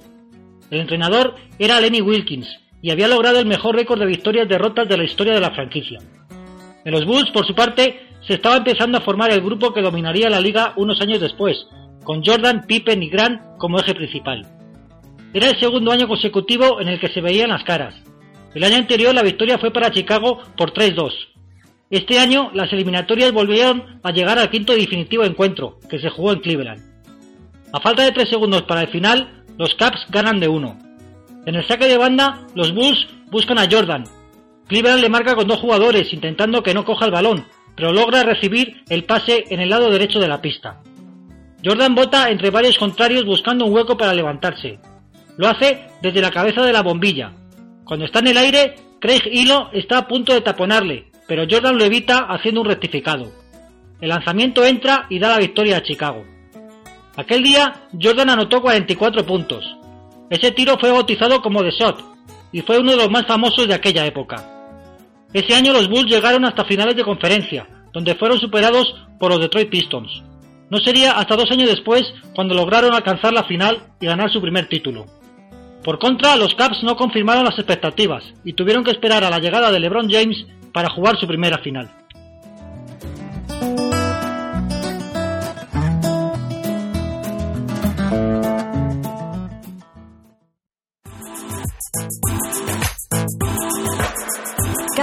Villa. Villa contra Villa.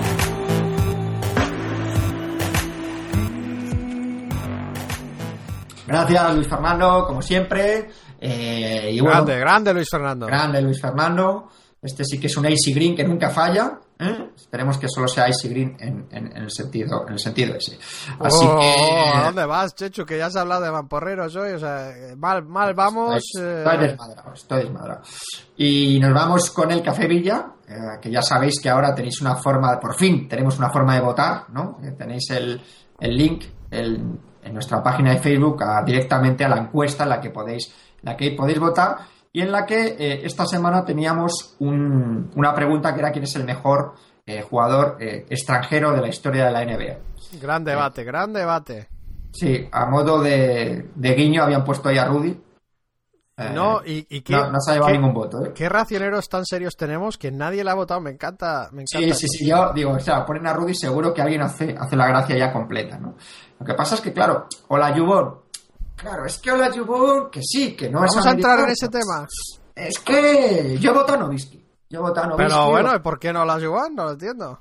Bueno, pues porque me parece que Hola Yubon no cumple, digamos, aunque, digamos, no, ¿Cómo no, no, va no, a cumplir? A ver, hablemos de eso, porque es un eh, tema que ha salido, eh, ¿no? A varios, varias personas lo han sacado y no lo entiendo todavía. Explícamelo. Bueno, porque tiene una formación, digamos, eh, ya no te digo universitaria. Sí, formación está, universitaria baloncestista. Bueno, pero quiero decir que a mí me parece que el tema de europeo, europeo, extranjero, de, de la NBA, eh, bueno, vale, alguno me podría decir, nos ha jodido. Y David Barkers, Y Steve entonces- Nash, exactamente, ¿no? Y, Tim Duncan. y Y, bueno, Tim Duncan da igual, porque US Virgin Island, un país que tiene United States como principio del nombre del país, significa que... y Al, es- Al Horford, ¿no? De la Universidad de Florida y tal, y Pascual, ¿no? Pero, pero bueno, yo voto a, a Nowitzki porque, porque me parece, digamos, que, que es el, el extranjero puro que llega allí, además, eh, con esa pinta de pardillo que tenía, con ese, con ese pelo tan, tan, tan horroroso, eh, esas fotos de Nowitzki de, sus primeros años en, la NBA. Y que viene de la segunda división alemana y, bueno, mira lo que se ha convertido, ¿no? En MVP de, de, de- las finales. Así que, bueno, yo voto a Nowitzki. Bueno, yo voto a Las Juan porque es otro que ha sido MVP de las finales, MVP de la NBA, eh, MVP de dos finales, dos veces jugador defensivo, eh, ha sido All-Star no sé cuántas veces y, y- y la mayoría, todos estos eh, MVPs han sido antes de que fuera americano, antes de que se nacionalizase. Eh, y, y también los títulos han llegado antes de que se, se nacionalizase. Jugó Sí, bueno, sí. 11, 12 años antes de ser americano. Yo creo que este, el, el, el bailarín de claqué, es, es, es una máquina y desde luego Novitsky es un buen, buen contrincante, de- pero yo sí que le veo como, como extranjero en lo que ha cumplido y le veo y le veo además que, que su, su high school es, fue en Nigeria es que lo- es que fue estuvo en un colegio en, en Lagos no así que yo creo que es eh, para mí sí que es extranjero y una vez que admites que es extranjero o cuenta en esta clasificación es difícil elegir a cualquier otro pero sí que Sí, había claro. buen debate había buen debate en cuanto a no solo Novitsky sino también eh, gente como Sabonis que nunca le llegamos a ver no es difícil no les podemos poner ahí, eh, no les podemos dar muchos votos, pero porque nunca estuvo, digamos, eh, a su pico, ¿no? En su pico. Y luego Parker también tiene bastantes votos. Ewing es otro caso, es más, eh, no sé, eh, un poco más americano. Ah, pero bueno, eh, es difícil eh, también hacer estas diferencias, ¿no? Si es eh, totalmente americano, si es 10%, todo eso es muy difícil hacer. Bueno, pues en cualquier caso, eh, ganador eh, Olayubon, ¿vale? Y, y bueno, pues ahí queda la, la votación y ya sabéis que ahora lo tenéis más fácil a la hora, no simplemente de, de darle al botoncillo y poner una cosa u otra. Y luego hay aquí otra cosa que quiero rescatar de Facebook también, porque me ha picado, me ha picado Santi, claro, me, como sabe que soy de cartitas, me pone, me pone cartitas ahí, ¿no? Firmada. firmada. Bueno, a mí lo de firmado no me da igual, pero yo siempre he visto así como con cierto ¿Cómo recelo que te da igual? Las colecciones estas de trading cards que se publican allí, que allí son bastante, son casi una institución, ¿no? Estas de béisbol y que vale una pasta, y bueno, incluso la de baloncesto Las también. se, antiguas, publica- sí, sí. se publican guías de precios y, y, bueno, son, son realmente una cosa que está muy, muy metida dentro de la cultura popular americana. Un poco aquí como con los cromos, pero aquí lo Bueno, que pasa es que cultura popular friki americana, sí. Bueno, no, no, es, no es parte del mainstream, no es parte de, digamos, de, de todas las tertulias de la mesa, ¿no? Eso es algo, digamos, que es es una población grande y hay sitio para, para, para, todos, los frikis. ya sabes que tengo el gen friki. Yo soy de otro tipo de cartitas, pero, pero cuidado. de las cartitas que las tiras, ¿no? Los tazos son llaman, ¿no? No. Soy de cartitas de coleccionar y jugar con ellas. ya, ya te estaba provocando. No, perdón, perdonad a Javi y todos los que. No, no, era por provocar, pero, pero ¿qué decías de esta carta? ¿Te, ¿Te gustan o no? ¿Las vas a, te vas a No, lo que pasa es que aquí a muchas de estas colecciones no llegan a, no llegan a, España, ¿no? Pero sí que en algún momento he dicho, bueno, pues la verdad es que están, algunas están bonitas, algunas son un poquito horteras, pero, pero bueno, ¿por qué no tener ahí una colección de cromos, mm, trading cards, como las, como las llaman ellos? Así que ¿Por ya qué no? Dice, ¿por qué no? Es como el, es el presupuesto, o sea, dedicado. Bueno, no sé, porque si tengo que comprar estas cartas, tengo que, que bajar mi, mi, mi, colección de cómics, tiene que, mi, presupuesto de cómics tiene que bajar. Esto hay que optimizarlo.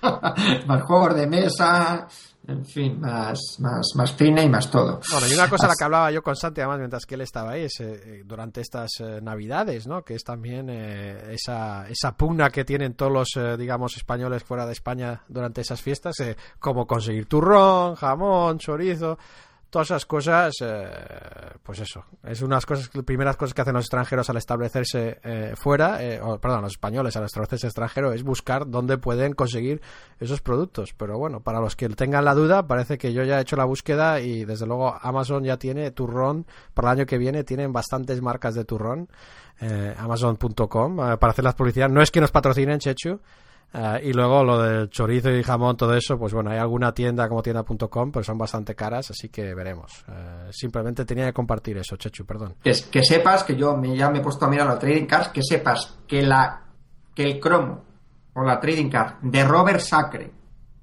de sus tiempos de Gonzaga confirma 40 dólares. ¿Qué te parece?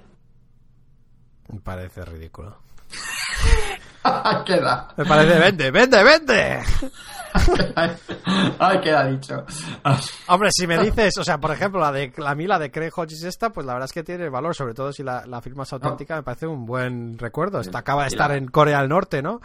pero la de, la de, Robert Sacre de Gonzaga ¿qué me dices tío? no hombre si me dices si me dices la de que Stockton la de Stockton de Gonzaga por esa se paga ¿no? pero la de Sacre bueno, pues nada, que, te dejo que, remates con otros comentarios de los oyentes antes de que te diga cuáles son los mejores partidos de la semana. Bueno, pues vamos, eh, vamos allá. Vamos a empezar con la Liga Hoops porque la tenemos un poco abandonada. A ver, vamos a ver eh, aquí. Uy, se me ha, sacado del tema. Vamos con eh, la ración de NBA, Chechu, atento a la clasificación. Tenemos al, al malo de la película, Dynasty Mode, sigue en cabeza con 29 victorias, 5 derrotas. Uh, es el Lebron, ¿no? De... Es, sí, el que no nos gusta que gane, ¿no? Es el imperio, un poco el imperio del mal, ¿no? Y luego también que había dicho que, que permitiría a los que tenía que empezar a mencionar a los que me, me van uh, ganando, ¿no? Porque, y la verdad es que esa semana he perdido 3 de 4, con lo cual estoy en caída libre. Pero J. Goiti eh, me ha ganado por poco. Eh, también hay que reconocer la labor de Taoces, eh, que también me ha ganado más claramente. Y por último también, no, Tiburcio le he ganado bien. Pero vamos con los Emilio Orra, que, que, que, que también me ha ganado. Así que había que mencionar a esos. Chechu, tú tienes que apurar un poco. Que, tampoco queremos descolgarnos para los playoffs, ¿no? Y yo también tengo que empezar a ponerme las pilas. Y en la clasificación del, eh, de la ración de NCAA, eh, vamos a ver a quién tenemos. Ahí yo debería ir muy bien, creo. Pero vamos, eh, mis St. John's 27-7 van empatados con los New Mexico Lobos de Alex Rivas con 27 7. Chechu, tu equipo de Florida. Vamos a ver, Chechu, ¿tú cómo, ¿sabes cómo va tu equipo de Florida? ¿Lo has mirado últimamente? No, pero me lo vas, me lo vas a decir tú ahora. O sea, soy, yo soy tu vínculo con el. Sí, es correcto. 15 y 19. 15 y 19, Chechu. O sea, estamos remontando como los Knicks. Eso es remontando, pues es último en tu división. No sé si eso se puede llamar remontar.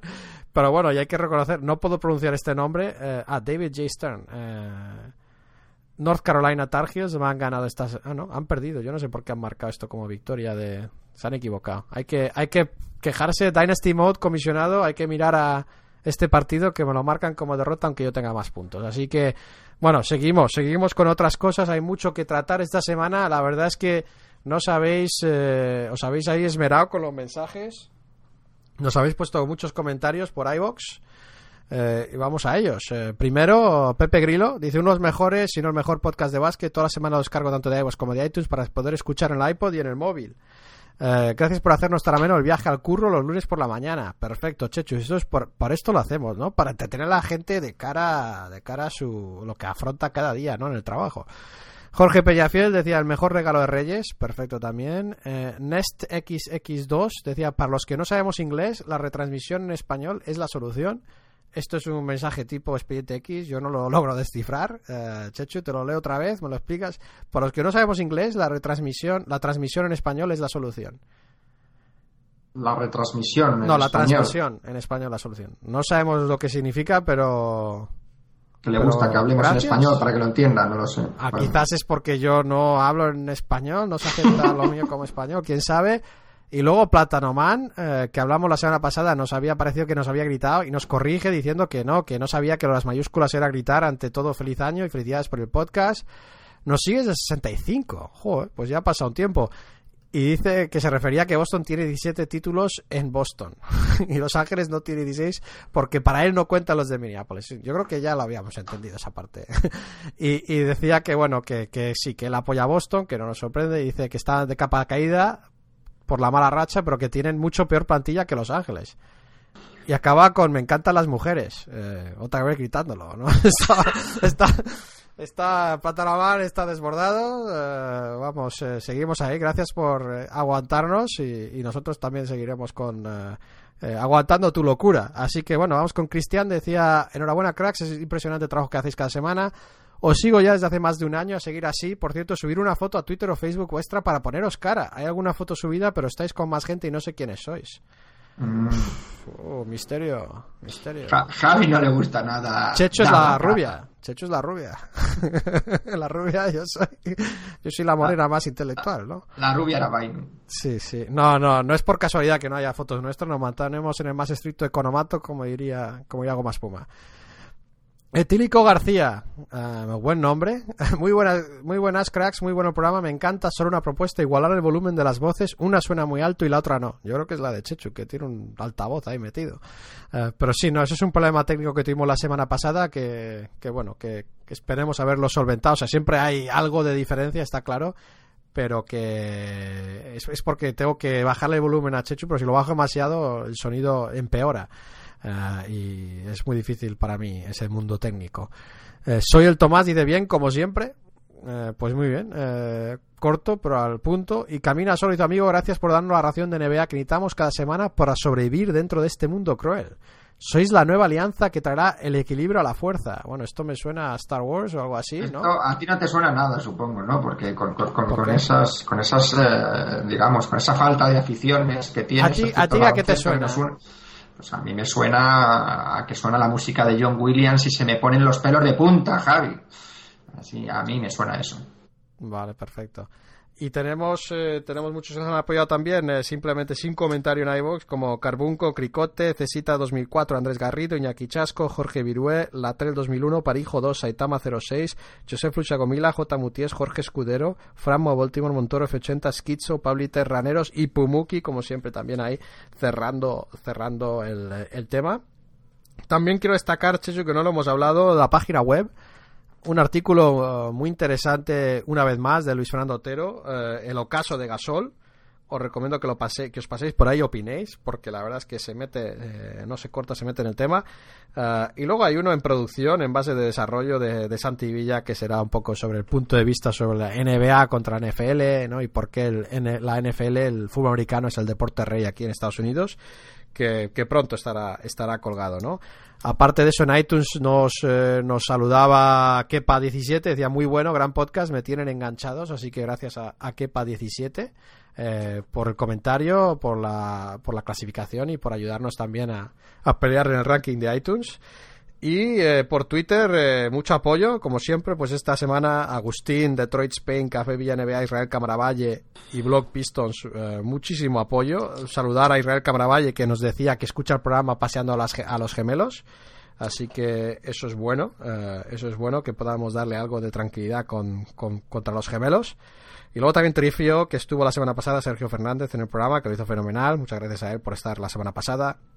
Excelentísimo Pepe Grillo, Cristian Cretas, Aaron Girona, David Sánchez, eh, NBA Dream, ese podcast amigo, Abril O'Neill, Valtrana Osin, El Tomatillo, C. Pasmena, Miguel Ángel Rodríguez, esperamos tenerle pronto también por aquí, Little Nacho 5, Little Nacho V, es que mira que no hay semana que no lo diga mal, me cago en 10. Tiburcio, Javi Frustiante, Carlos Farré, Albatros 1705, Lea Bostero, Raúl Molina, Crítico Ración de NBA, Juan Luis Galvez, Carlos José Serrano, Alan Cabal, Luis Caldevilla, además que parece que nos, eh, nos escucha desde, desde el sur de California, SoCal, Southern California, así que saludos a él también. Eh, Tony Spurs 21, seguro que él sabe lo que digo de los productos españoles y de, hecho probablemente le pueda recomendar algo si no lo tiene ya encontrado. Tony Spurs 21, Xavier Piñol, Adrián MR91, Jorge Virué, Juan Epe, José Trecebis y Tomás Fernández, que siempre también nos apoya y nos va haciendo publicidad de los episodios y los artículos en la web, así que hay que darle muchas gracias. Aparte de eso, me imagino que habrá una semana llena de actividad en la NBA, ¿no? Sí, un montón de partidos que además hay varios partidos interesantes. La verdad es que me he puesto a recopilarlos y aunque empieza la semana bastante floja en cuanto a que no hay partidos entre, entre potencias. Luego, a partir del miércoles, tenemos un Golden State Warriors Denver Nuggets, que tal como está Denver, pues es interesante. Clipper Dallas. Eh, y luego el jueves tenemos un Indiana Nueva York, que con los Knicks para arriba, y pues bueno, pues puede ser interesante. Un Houston Oklahoma City Thunder. Y el, el viernes tenemos un New York Knicks Los Angeles Clippers, un Boston Lakers, que lo ponemos aquí más por, por tradición que por esta Sí, porque eh, yo creo que es el peor Boston Ese es que, bueno, y atentos que si vuelve Rondo para ese partido, ¿no? Habrá un algo añadido, ¿no? Sí, porque además estos años o, los Lakers están mal o Boston estaba mal, pero los dos a la vez, eh, digamos, tan, tan horrorosamente. En final, pues, sí, sí. Por eso, tenemos un San Antonio Spurs Portland Trail Blazers, o sea, un partidazo. Un Oklahoma City Thunder Golden State y cerramos la semana, que en nuestro caso va de domingo a sábado, con un Indiana Pacers, Los Ángeles Clippers y con un Dallas Portland. O sea que yo creo que a partir del miércoles se abrochense los cinturones, que hay un montón de partidos interesantes y que pueden eh, resolver varias claves en, lo alto de la clasificación, tanto del este como del oeste. Muy bien, muy bien. Eh, pues si no tienes nada más, vamos a decir que esto ha sido todo. Gracias por acompañarnos. Ya sabéis, si queréis colaborar o queréis mandar sugerencias o comentarios, mandarlo a nuestra cuenta de correo electrónico comentarios arroba raciondonea.com. Sabéis también que avisamos cuando publicamos episodios. Eh, vamos a publicar, eh, solemos publicar los domingos. Eh, pero avisamos si cambia el horario, se va a retrasar, se va a adelantar. Avisamos por Facebook, por nuestra página de Facebook, pasaros para ahí, que también es la casa del Café Villa, del debate, el mejor debate de NBA. Y también, también por, por Twitter. la cuenta de, de Twitter de Chechus, arroba astrochechu, la mía es arroba ración de NBA J. Y nada más, deciros que como siempre volveremos con otro programa la semana que viene, cargado. Hasta luego. Adiós. Ración de NBA. Cada semana, otra ración.